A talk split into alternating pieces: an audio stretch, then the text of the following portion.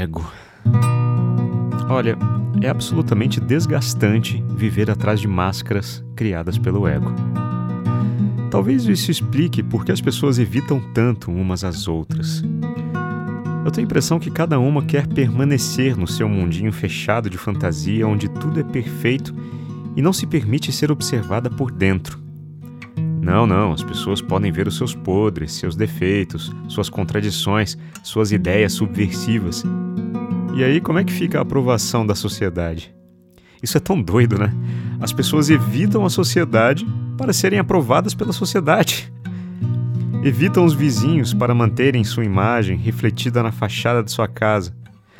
Poucos são aqueles que convidam para entrar, colocam café e bolo na mesa e o fazem com amor e sinceridade. Eu cheguei num ponto em que não tenho mais escolha, pois percebi que viver atrás de máscaras está me matando, quase que literalmente. Tive um probleminha bastante chato no intestino. Desenvolvi intolerância à lactose e nunca havia passado tantas noites seguidas com insônias fortíssimas. Estão sendo meses enlouquecedores. Tive que mudar radicalmente meus hábitos alimentares, meus horários de atividade física, meu nível de dedicação ao meu trabalho e precisei reservar mais tempo para o lazer e para distrair a cabeça. Já me sinto um pouco melhor, mas sinto que o caminho ainda é muito longo. Não que eu seja ou me sinta uma completa fraude, eu, eu não me sinto assim. Mas eu sinto que faço um esforço imenso para disfarçar meus defeitos, que são muitos. Aliás, as redes sociais são extremamente propícias para transmitir uma certa imagem de felicidade e perfeição.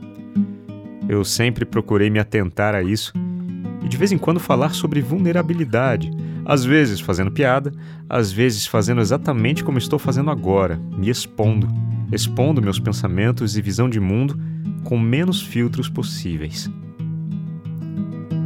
Olhando para o meu passado, percebi que muitas das escolhas que fiz foram baseadas nestas máscaras. Essas máscaras do ego. Um exemplo: há cerca de 10 anos comecei a praticar yoga. Eu adorava Conheci pessoas incríveis que se tornaram meus melhores amigos até hoje. Até que, com o passar dos anos, as circunstâncias me levaram a tomar a decisão de ser instrutor. No fundo, eu não queria, pois já tinha minha profissão e estava muito feliz onde estava. Mas o ego, nessas horas, quer gritar.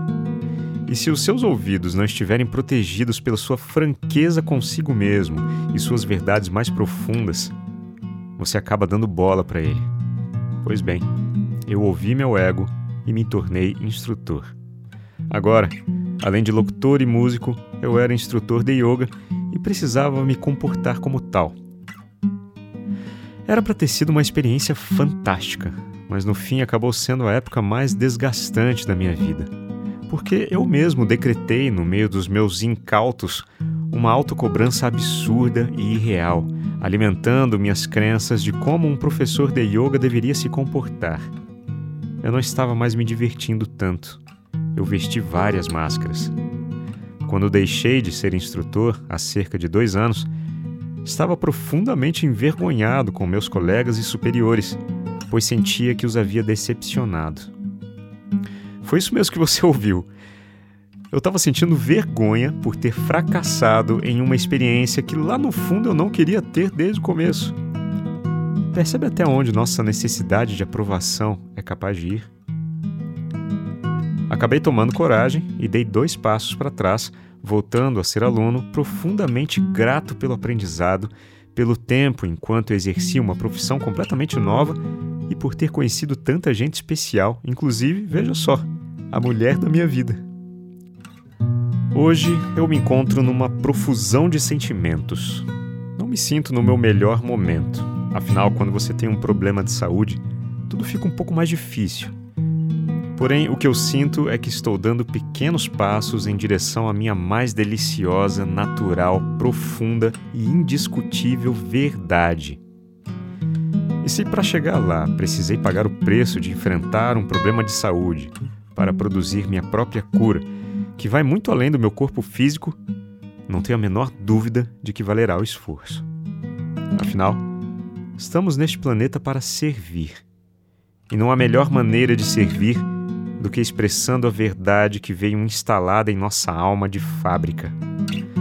Estou aprendendo a ouvi-la e espero que minhas experiências te inspirem a ouvir a sua também. Meu nome é Leandro Sozzi, sou locutor e esta é a voz da minha consciência.